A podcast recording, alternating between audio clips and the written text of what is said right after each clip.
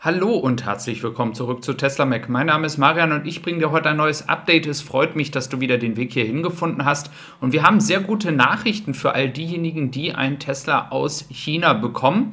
Und zwar ist es so, dass man in China plant, die Expansion weiter voranzutreiben. Wir hatten ja schon am Anfang des Jahres auch mehrmals jetzt anhand der Bilder von Wo war hier, also auch danke an ihn, darüber gesprochen, dass ja schon gewisse Dinge hier außerhalb der Fabrik passieren, die auch auch dazu führen, dass zum Beispiel in Australien, wie ihr hier gerade sehen könnt, immer mehr Autos ähm, hin exportiert werden können. Und das trifft auch auf den europäischen Markt zu. Wir haben inzwischen eine Situation, in der ja nun wirklich ein Schiff nach dem anderen die Autos in Shanghai abholt und sie dann entsprechend nach Australien, nach Singapur, ähm, nach Europa exportiert. Und das funktioniert inzwischen sehr, sehr gut. Aber auch wir wissen, die Nachfrage ist weiterhin hoch.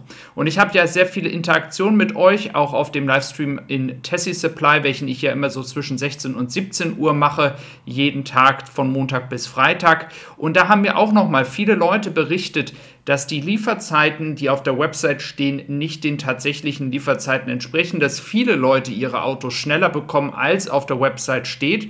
Und das ist ja erfreulich. Und es soll auch noch schneller gehen, denn man möchte jetzt die Maschinen, die man hat, noch länger und äh, für eine noch längere Zeit durchlaufen lassen. Man möchte die Produktion noch weiter erhöhen. Reuters hat hier auch drüber berichtet. Jedoch ist es so, dass Reuters hier noch von einer Kapazität im Jahr von 480.000 Autos spricht diese aber mit 60.000 Autos im Januar ja definitiv nicht mehr aktuell ist. Wir liegen hier locker bei einer Million Autos. Wir sprechen ja hier im Januar und Februar noch von den eher schwächeren Monaten. Es ist eher davon auszugehen, dass wir Richtung knapp einer Million Autos pro Jahr an Kapazität ähm, gehen können. Vor allem auch durch Grünheide und Austin, die erst langsam die Produktion hochfahren, wird jetzt natürlich Shanghai hier extrem wichtig, wenn es um den Umsatz geht, wenn es um die Geschwindigkeit geht, die ihr euer Auto bekommen könnt. Und das soll auch weiter hochgefahren werden. Die Produktion soll weiter expandiert werden. Es sollen mehr Leute eingestellt werden, mehr Teile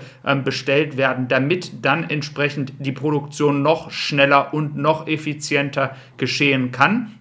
Die einzige Gefahr, die ich hier noch sehe, ist, dass wir jetzt schon sehen, dass sehr, sehr viele Autos vor allem auf dem äh, Bereich des Parkplatzes, welcher direkt am Hafen ist, stehen. Und hier natürlich die große Frage ist, wie schnell können Sie organisieren, dass noch mehr Schiffe kommen. Aber solange dieses Thema auch gehandelt wird und ähm, ja, geregelt wird, sollte auch die Lieferzeit immer kürzer und besser hier werden. Und das ist natürlich sehr erfreulich. Dann schauen wir hier nochmal nach Deutschland. Wir sehen hier nochmal eine Statistik aus einem Bericht von Tesla, um auch nochmal zu verdeutlichen, dass eigentlich Tesla hier in Grünheide fast die Hälfte der Menge an Wasser pro Auto verbrauchen wird oder wollen wird, ähm, als zum Beispiel VW oder Ford oder GM oder Toyota oder Daimler. Erst recht Daimler ist beim Wasserverbrauch wirklich unglaublich hoch. Und das ist auch, macht nochmal klar hier, dass Tesla doch wirklich eigentlich schon versucht, den Wasserverbrauch durch verschiedene Techniken, durch verschiedene Abläufe so niedrig wie möglich zu halten, um auch hier sparsam zu sein. Und da soll tatsächlich Giga Berlin, also die Fabrik hier in Grünheide, noch sparsamer sein als zum Beispiel in Austin, Texas. Und ich glaube, wir sehen da auch schon die Auswirkungen dessen, dass man sich hier auf die Gegebenheiten anpassen möchte. Dieser Bericht ist vom Anfang des Jahres. Ich möchte ihn hier aber nochmal euch mitteilen, da die Thematik des Wassers ja immer noch aktuell ist und äh, das einfach nochmal verdeutlicht, dass man hätte ja hier auch eine Fabrik in der, im Wasserverbrauch wie in Austin bauen können, aber man spart hier eben halt noch mehr Wasser.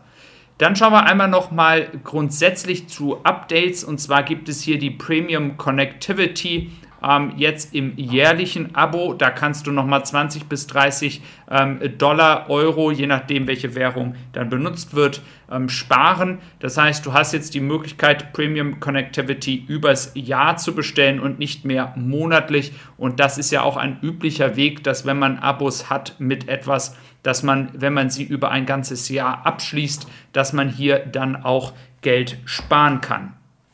Dann schauen wir in die USA. Da gibt es nämlich jetzt endlich Zahlen auch zum Thema ähm, Elektroautos letztes Jahr. Wir wissen, dass die Zahlen nicht so detailliert und so deutlich sind, wie wir sie aus Europa kennen, aber ich versuche es euch jetzt mal ein bisschen klarer zu machen. Wir haben hier insgesamt einen Marktanteil von Tesla von 72 Prozent am Elektroautomarkt und zwar an den reinen Elektroautos.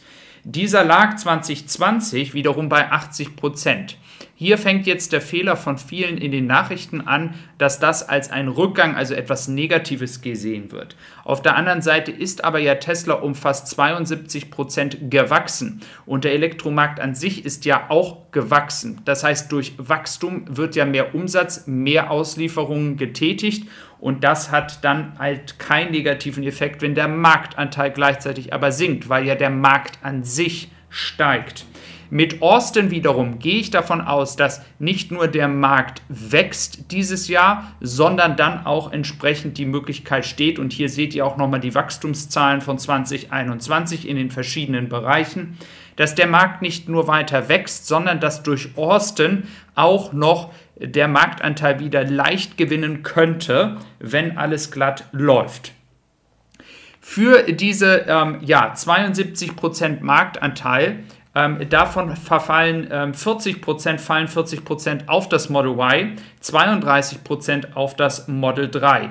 Wir wissen, dass das Tesla Model S und das Model X keine große Rolle gespielt haben im letzten Jahr. Und der Ford Mustang Mach-E liegt bei 5,6% Das ist die dritte Position. Da sieht man mal, dass die ganze Konkurrenz in den USA und ich muss sagen, inzwischen gibt es 25 Modelle, die sich verkaufen, ähm, nur 30% haben und darauf die beste Position ist der Ford Mustang Mach-E.